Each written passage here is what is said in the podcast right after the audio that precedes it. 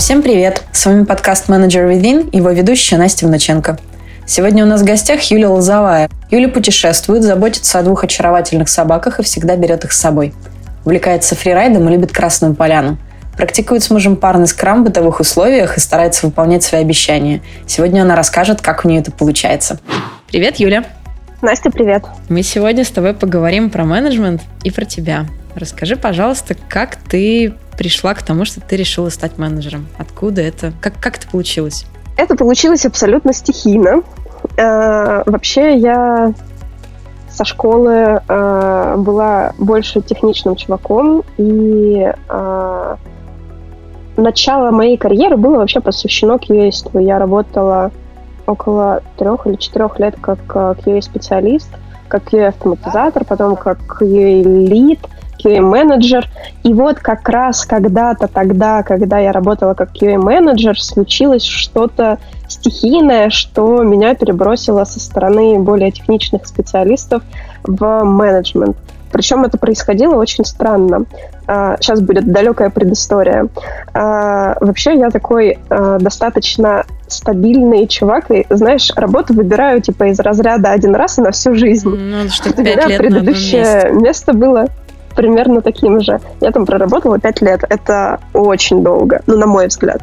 А обычно смена рабочего места происходит гораздо чаще у людей. Ну так вот, я туда пришла работать как э, тестировщик, и у нас была очень маленькая команда, нас было пять человек всего.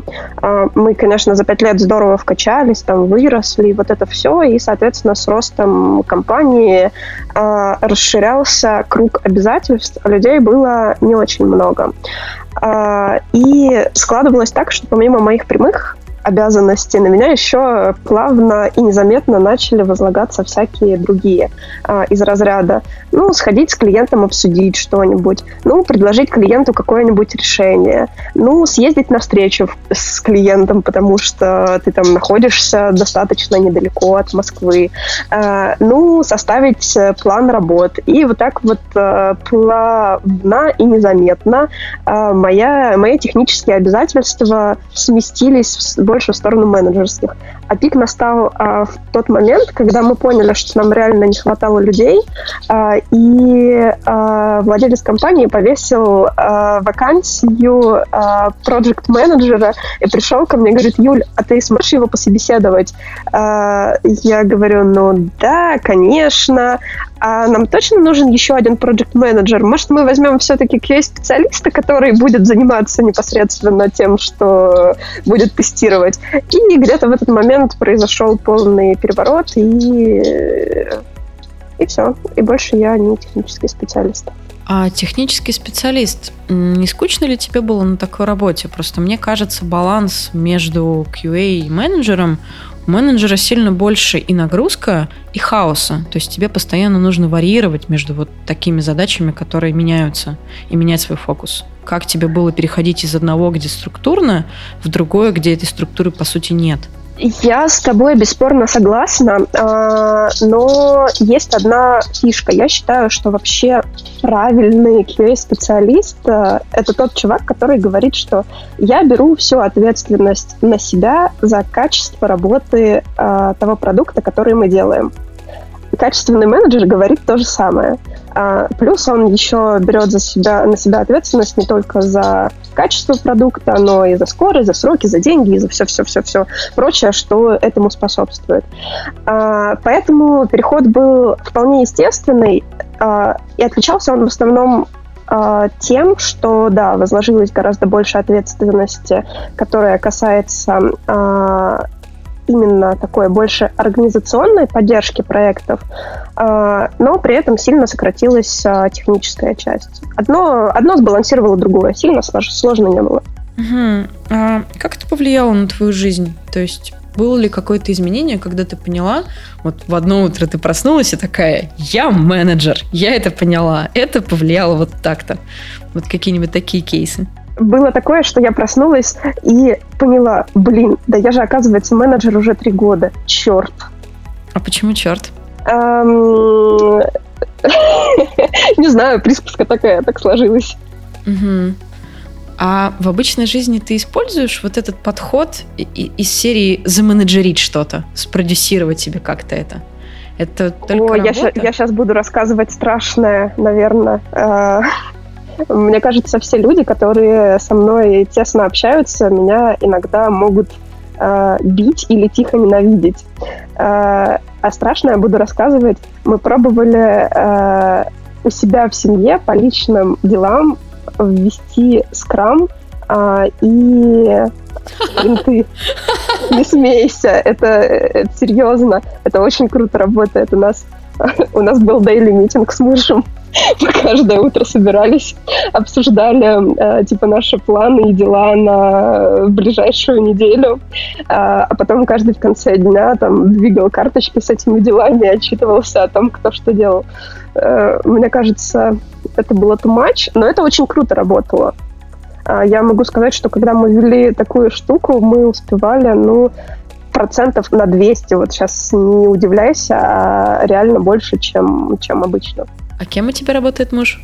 А, он а, работает кем-то типа меня, он тимхед в э, команде разработки в американском банке.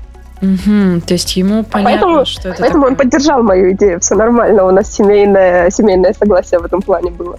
А как это аффектит на бытовые задачи? Там из серии собралась, собралось много посуды, вы моете, когда она накопилась, и на этой неделе это делаешь ты, на следующий он, или это какие-то более глобальные задачи?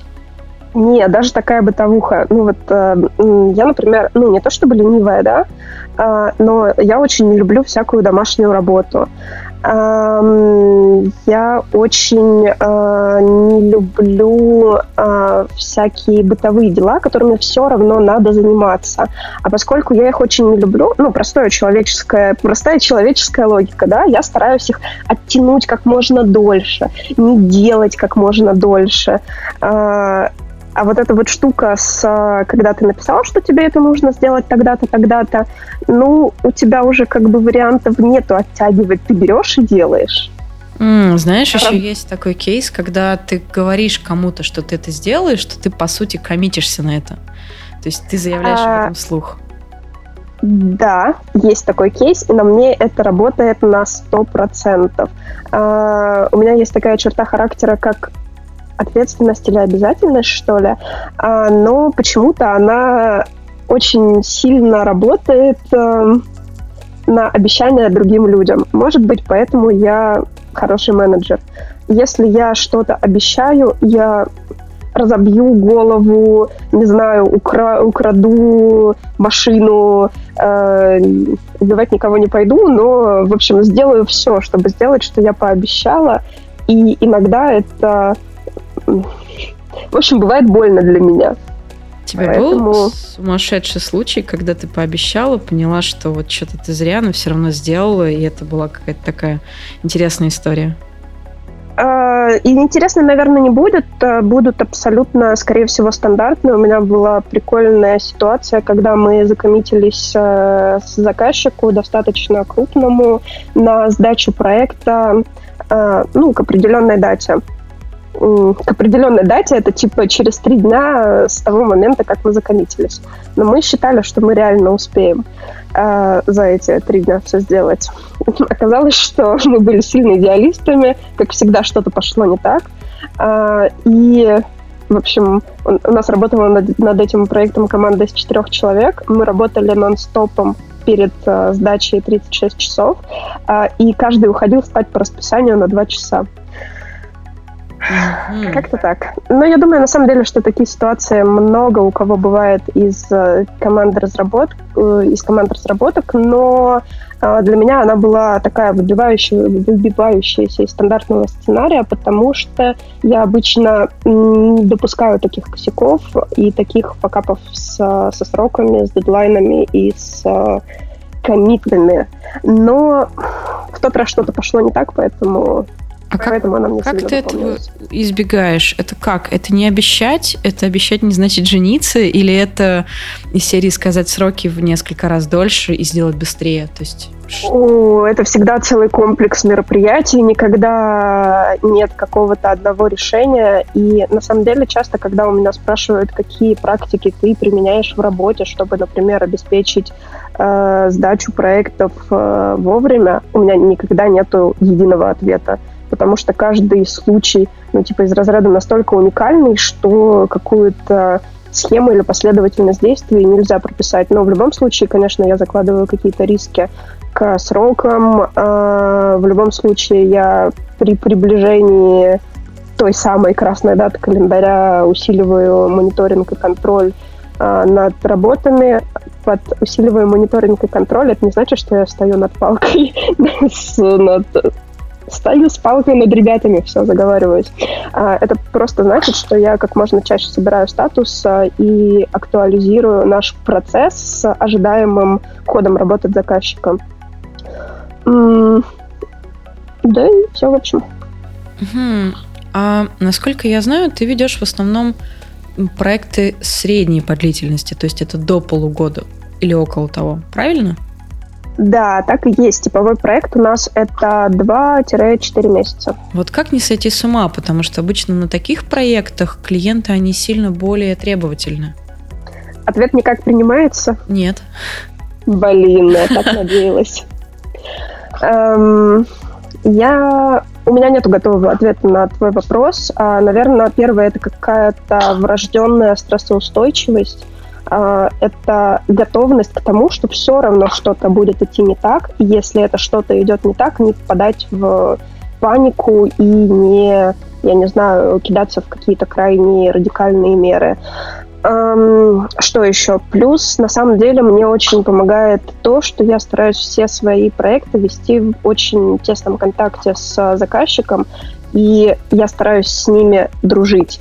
А, и это помогает а, тоже в некотором случае избежать всяких факапов, потому что если ты в тесном контакте с а, заказчиком и, ну, как бы постоянно между делом в таких даже полуличных разговорах спрашиваешь о том, ребята, как там проект, все нормально, вас все устраивает, то ты можешь гораздо раньше отловить а, даже по каким-то настроениям, по ответам надвигающуюся грозу и предупредить ее, а не допустить бума и разгребания последствий. А где грань между дружбой с клиентом и между работой?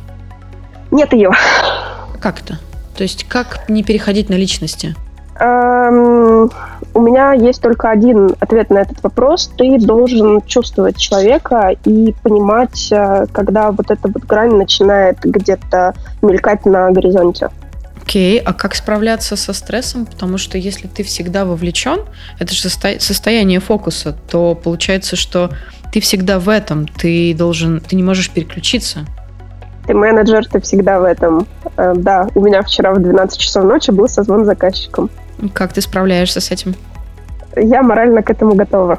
А, а еще я поеду в отпуск в понедельник. Отпуск это хорошо. Я, с этим я тебя поздравляю. Кстати, куда? А, я еду в Норвегию. Почему? А, потому что я не люблю жару, а там холодно. А еще там красиво. Да, это правда. Фьорд это хорошо. Присылай фотографии нам. Обязательно. Окей, а кроме отпуска, как в процессе работы, на что нужно переключаться, чтобы тебе было легче справляться с этим? Эм, во-первых, я недавно ощутила супер позитивное влияние того, что у меня наконец-то появился прекрасный проект менеджер.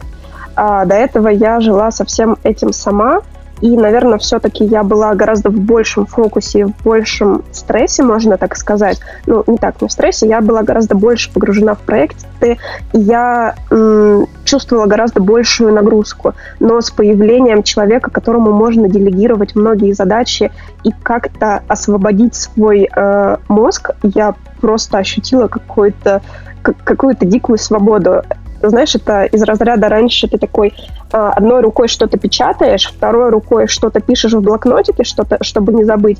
При этом ты в одном наушнике слушаешь дейли, а в другом наушнике, там, я не знаю, что-то еще. А сейчас ты можешь делать одно дело в единицу времени. Это очень круто. В общем, э, ответ на твой вопрос, извини, я отвлеклась.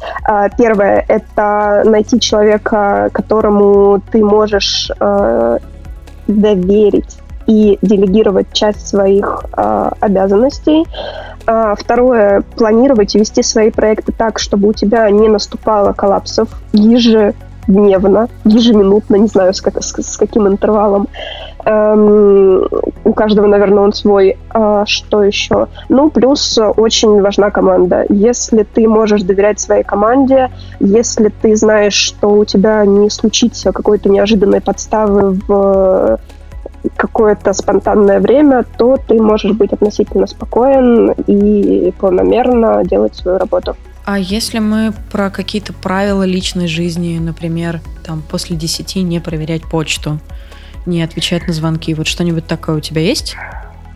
Эм, у меня есть проблема с этим. Э, наверное, это неправильно, но, в общем, я как какой-то трудоголик. Я себя много раз пыталась ввести эти правила, что, знаешь, там, я вот слушала Ленин подкаст, подкаст или не помню чей, но, в общем, кто-то рассказывал, что у него есть правило одеваться на работу в рабочую одежду, а, или там не включать ноутбук после восьми, или отрубить все нотификации на ночь, или вот что-то что подобное.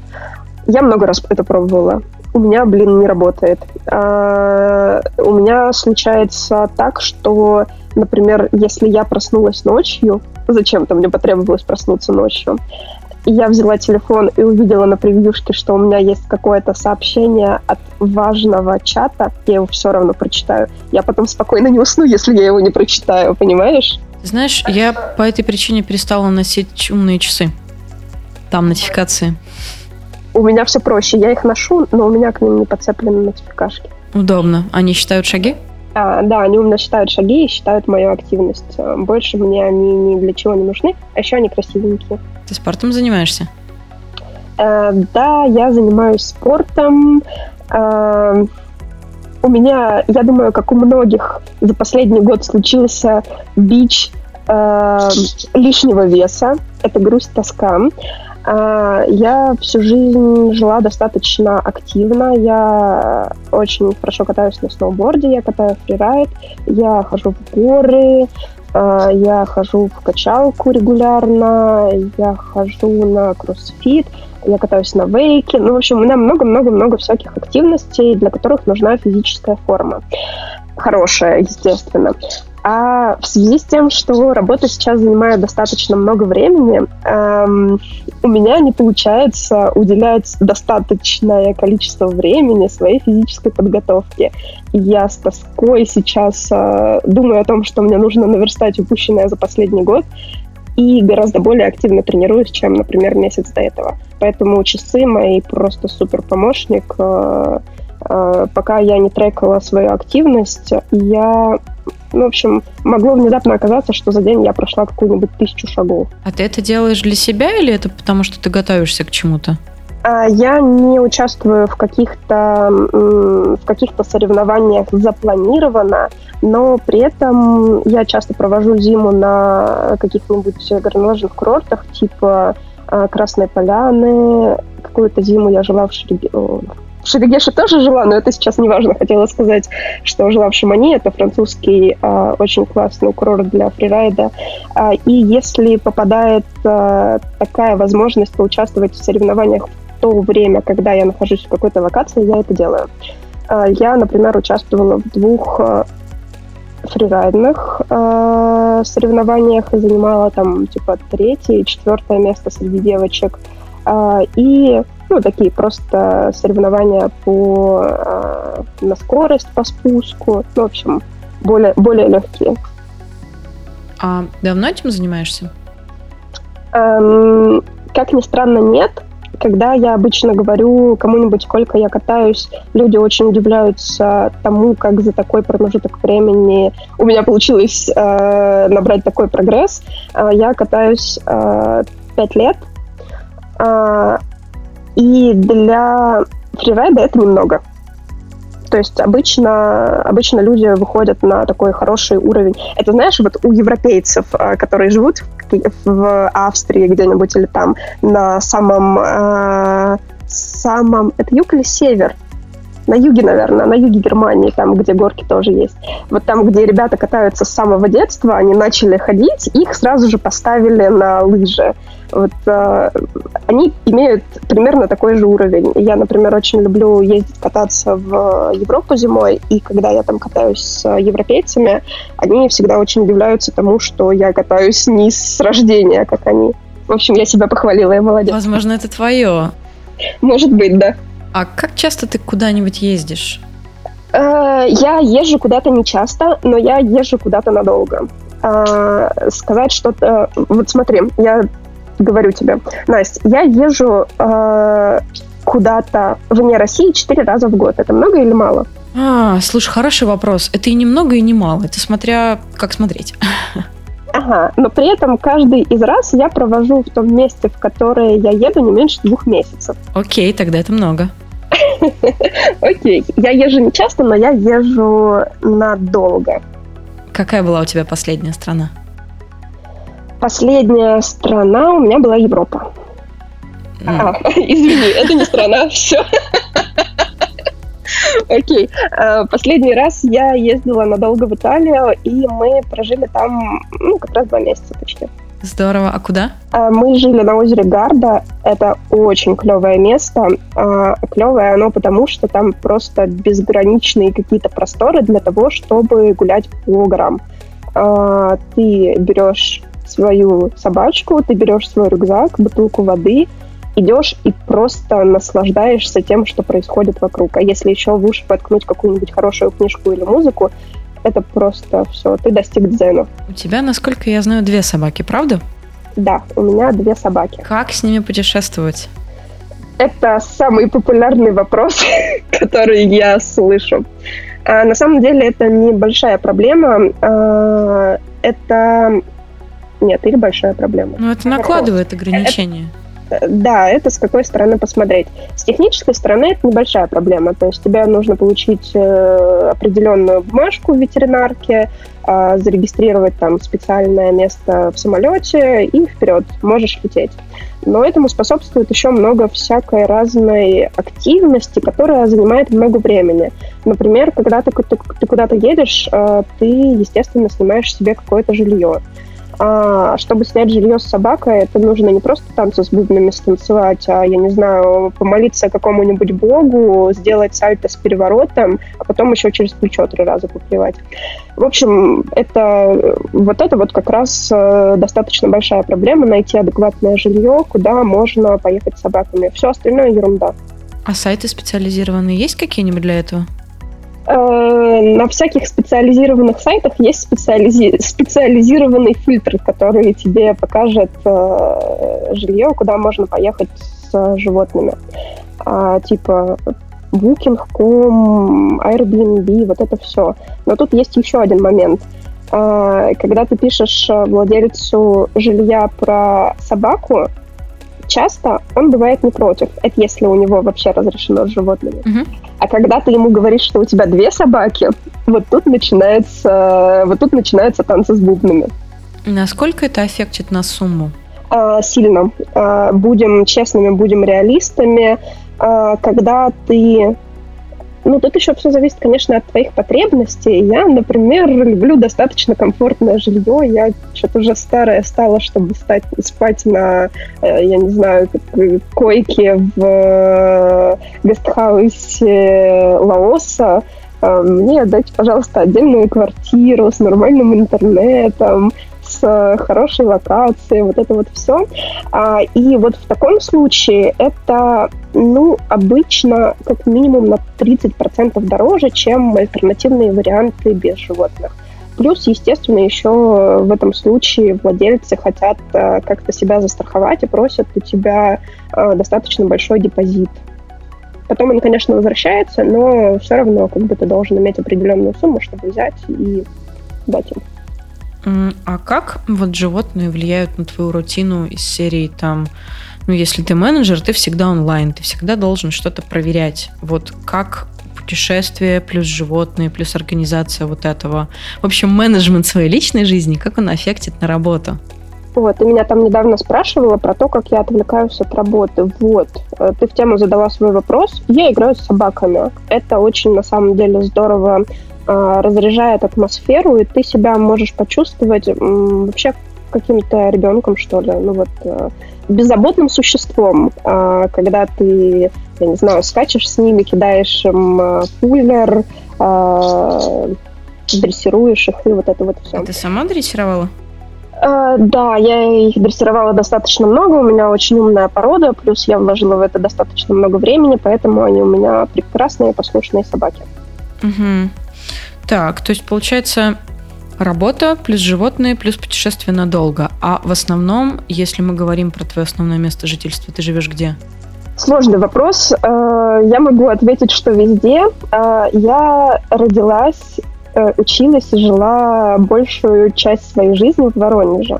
А, но в связи с тем, что я достаточно плотно передвигаюсь, у меня получается так, что я провожу в этом городе около двух месяцев в году, и то не всегда.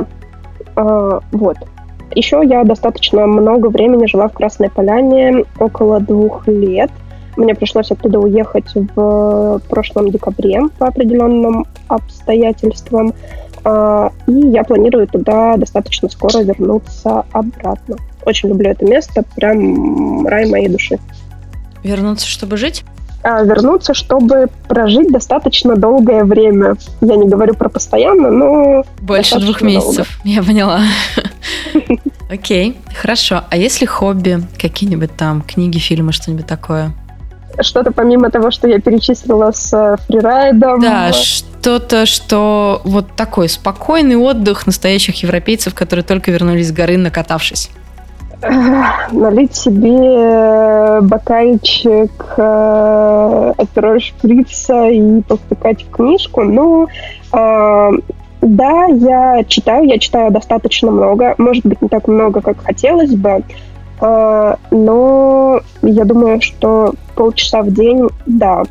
А, плюс, поскольку мне кажется, что это очень полезно, э, скажу тебе по секрету, у меня даже в календаре отведено специальное время, когда я сажусь и читаю. Я не говорю, что я выключаю все при этом, но я как бы достаточно плотно погружаюсь в книгу и занимаюсь этим по расписанию, скажем так. Что читаю, предвижу твой вопрос, да? Нет, не будет этого вопроса? Будет, будет. Ты его задала вместо меня. Окей. Э, читаю разное. Я очень э, люблю триллеры, я очень люблю детективы. Это то, что я читаю, ну, скажем так, для души, для того, чтобы отдохнуть. О, давай пойдем от обратного. Я скажу, что я очень не люблю. Я терпеть не могу исторические книги. Я не люблю книги про космос. Ну и вообще все связанное с космосом. Это странно, я знаю, но это факт. Эм, что еще? А, еще я не люблю фантастику. Это тоже странно, но это факт. А, из э, научного, нет, не научного, да, профессионального, скажем так, а, я люблю перелопачивать очень много книг, а, которые касаются именно профессиональной деятельности.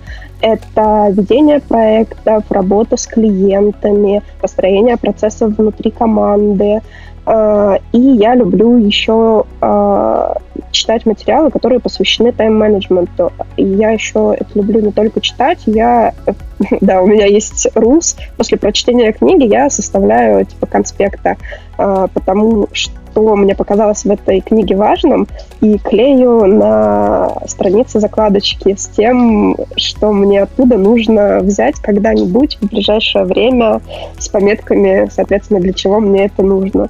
Поэтому, поэтому моя библиотека очень пестро выглядит со всякими сти стиками, надписями и вот этим всем. Читать книги после меня страшно. Я знаю, что, наверное, это издевательство над книгами, но, в общем, у меня это работает, это мой инструмент для систематизации знаний, которые я получаю. Честно говоря, нет, это не страшно. Я тоже так делаю. Я люблю писать в книгах там карандашом или ручкой иногда, потому что подчеркивать uh-huh. себе. Но я сталкивалась с проблемой, что если я куда-нибудь переезжаю, особенно когда я это делала часто, то угу. книги-то с собой ты все не возьмешь. Как ты не решаешь возьмешь. это? У меня мой скоп книг находится в Воронеже. Ну, смотри, как у нас стандартно происходит. Ты вот почитал что-то, а, ты первое время достаточно точно все помнишь. Я, например, когда делаю себе пометки, я понимаю примерно, когда мне что может оттуда потребоваться. То есть что-то, что я использую, что я точно знаю, что буду использовать, и прямо в ближайшее время я себе переношу в Evernote, в электронный блокнотик. А, а то, что мне может потребоваться когда-то в будущем, оно так и остается в книге. И к старым книгам я возвращаюсь где-то раз в год, раз в полгода. Как у меня это происходит, я беру книгу и как раз вот по тем самым стикам, которые я наклеила, а, пролистываю ее и а, вспоминаю, что же мне там потребовалось, что же мне там показалось важным. Вот так. Все с собой не вожу, конечно. Угу. Слушай, а что из того, что ты используешь в работе всегда, ты не переносишь в свою личную жизнь. И наоборот, что из того, что ты используешь в работе, ты перенесла в личную жизнь, и это работает. Um, Есть ли разделение? Сложный вопрос. У меня муж иногда говорит то, что э, я менеджер по жизни. А, я всегда, в общем, я всегда очень спокойный человек. А, я стараюсь все а, вопросы, все проблемы урегулировать без лишних эмоций. А вывести меня из себя это прямо очень великая проблема. Но если это случилось, то случается большой бум. Это, знаешь, копится, копится, копится много-много всего, а потом взрыв. В общем, в личной жизни это, наверное, проблема, потому что э, иногда меня сложно читать и понимать по моему поведению. То есть там, где обычный человек э, закатил бы истерику или там как минимум выразил бы какое-то негодование, э, я абсолютно спокойно скажу о том, э, что меня не устраивает и почему меня это не устраивает и что с этим можно сделать. А, но зачастую люди воспринимают спокойный тон как а, типа, ну все в норме, ну, сказала там что-то, и ладно, все, продолжим. Продолжим все, как и было. А не как равнодушие? Что-что? А не как равнодушие? Um, эмоции можно показать э, ну, в позитивном ключе. Mm-hmm. Про ровность я имею в виду э, больше негативные эмоции. Mm-hmm. Вот. И я считаю это своей проблемой а, именно в личной жизни. А, мне нужно как-то, наверное, научиться что ли, злиться, что-то такое. Вот, а, это то, что мне мешает. А что мне помогает? Помогает а, Вначале я тебе уже рассказывала то, что я много из своей рабочей практики применяю в личной жизни. Как минимум пробую применять всякие фишечки типа дейли, типа ведения плана дел, ведения календаря. У меня, кстати, мой личный календарь а, я тебе как-нибудь потом его покажу, он заполнен. Ну, в общем, там есть какие-то пробелы в полчаса на всякие непредвиденные вещи, но у меня туда занесено э, всякое даже из разряда сходить в магазин или приготовить еду. Э, может, это звучит страшно для кого-то, но мне это позволяет сделать многое и вовремя. Если я этого не делала, я сравнивала результат э, своей жизни без календаря и с календарем, это просто две разные вещи. Когда у тебя что-то не запланировано и не записано, у меня вот это вот очень важно, что мне нужно записать, а, то ты как будто живешь бесцельно. Вот это так, и в отпуске работает? Что-что? Это и в отпуске работает? То есть в отпуске ты, ну, например, когда ты планируешь там свой отдых, то ты подходишь с этой же стороны или ты как-то, не знаю, позволяешь себе расслабиться и вот побыть в текущем моменте и не делать ничего, не планировать? Наверное, это ужасно, но в отпуске это работает у меня точно так же. Когда я еду куда-то в отпуск, у меня запланированы э, естественно, мне кажется, какие-то активности, которые я обязательно хочу сделать, которые хочу сделать желательно, и которые э, можно сделать, а можно не сделать. Э, и я считаю, что это никак тебе не, не мешает быть в моменте. То есть то, что ты себе... Извините, моя Сири напоминает, что время не вечно. Э, в общем, то, что ты себе что-то планируешь и делаешь по плану, никак тебе не мешает наслаждаться сим моментом и быть в нем. А, это тебе как раз, на мой взгляд, позволяет быть в гораздо больших моментах и получить гораздо больше, чем если бы ты позволил э, чему-то течь по своему пути без какого-либо контроля. Какую самую спонтанную вещь за последний год или полгода ты делала, которую ты не планировала? Давай про плохие я не буду говорить. Да, давай про хорошие. Ну, слушай, у меня отпуск случился достаточно спонтанно. А, я тут э, открыла календарь с отпусками и внезапно поняла, что я должна была сходить в отпуск в июне.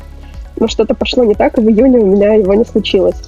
А, поэтому мы его достаточно оперативно э, заапрувили со, всеми, кто в этом процессе участвовал. И, в общем, я все спланировала буквально за 2-3 дня, и э, место, куда поехать, было выбрано ну, вот настолько случайно, насколько может быть.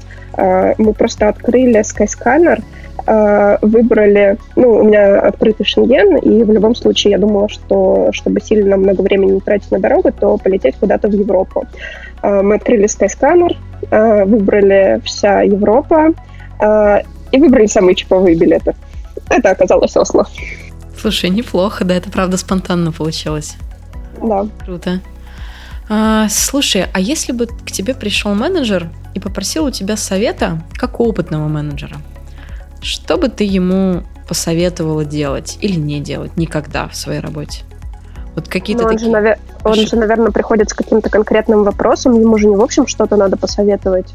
Ну вот давай, допустим, я к тебе прихожу и говорю, Юль, я вот менеджер, я только учусь, Порекомендуй, как ты думаешь, на что мне стоит обратить внимание и какие ошибки, из которых ты совершала, ты бы хотела мне рассказать и поделиться ими? Ага. Предостеречь. А, я бы сказала, что никому никогда нельзя, хочется сказать, ничего обещать, но обещать ничего, гарантируя это сто процентов. А, даже когда, сейчас скажу на личном примере, даже когда я что-то обещаю, а, даю какие-то сроки, даю какие-то детали, я всегда себе оставляю пометку, точнее не себе, а своему собеседнику о том, что все может измениться. Это ориентировочно. Если что-то будет меняться, я к вам приду заранее и сообщу об этом. И главное это делать. Потому что если ты все опустишь на самотек, то все потечет туда, куда ему нужно. А еще очень важно все контролировать, потому что, к сожалению, то, что не проконтролировано, то живет своей жизнью. И зачастую эта жизнь совсем не соответствует тому, что ты ожидаешь. Mm, да, ну как тебе стать контрол-фриком? Ты знаешь, э, зачастую, когда меня спрашивают вот о каких-то менеджерских вещах, у меня нету какого-то структурного ответа. Ты должен это чувствовать, ты должен это на каком-то полуинтуитивном уровне, что ли, понимать. А, да, всегда есть грань. Да, конечно, ты можешь загнаться, я не знаю, по сек... впасть в микроменеджмент и по секундам все отслеживать. А толку от этого, скорее всего, никакого не будет. Ты будешь запаренный, а, твои, твоя команда будет а, овер под контролем, все будут несчастливы. А, вот, то, вот тот самый баланс важно найти. То есть доверяй, но проверяй и будь уверена, что делают все правильно, как должно быть. Так точно. Угу. Если мы говорим про будущее, куда ты хочешь дойти? На Северный полюс. Э, не знаю. Хочу на Эверест сходить. Это круто. Я поняла твой вопрос. Э, это была попытка Бадумс пошутить. Эм, я Конечно, у меня есть какие-то планы. Э, конечно, у меня есть какой-то типа чек-лист, которого я должна достичь в ближайшие 5-10 лет. А можно я не буду их разглашать? Можно. А если не секрет, на сколько лет вперед он у тебя составлен? На 10. На 10 лет, окей. Да. Круто. А, я очень люблю конкретику и очень люблю м- сказал, пообещал, сделал, проверил. Но вот пока у меня не будет сделано, я очень не люблю распространяться про какие-то такие штуки. Окей, это здорово и интересно. Если вдруг у тебя что-нибудь начнет исполняться, ты рассказывай. Хорошо. Интересно же, что это было. Окей, спасибо тебе большое. Это было чертовски интересно. Спасибо, мне очень приятно было с тобой поболтать. С вами был подкаст «Менеджер Within» и его ведущая Настя Внученко и наш гость Юлия Лозовая. Подписывайтесь, слушайте нас, пишите с любыми вопросами, предложениями и пожеланиями. Контакты можно найти в описании. До встречи в следующем выпуске.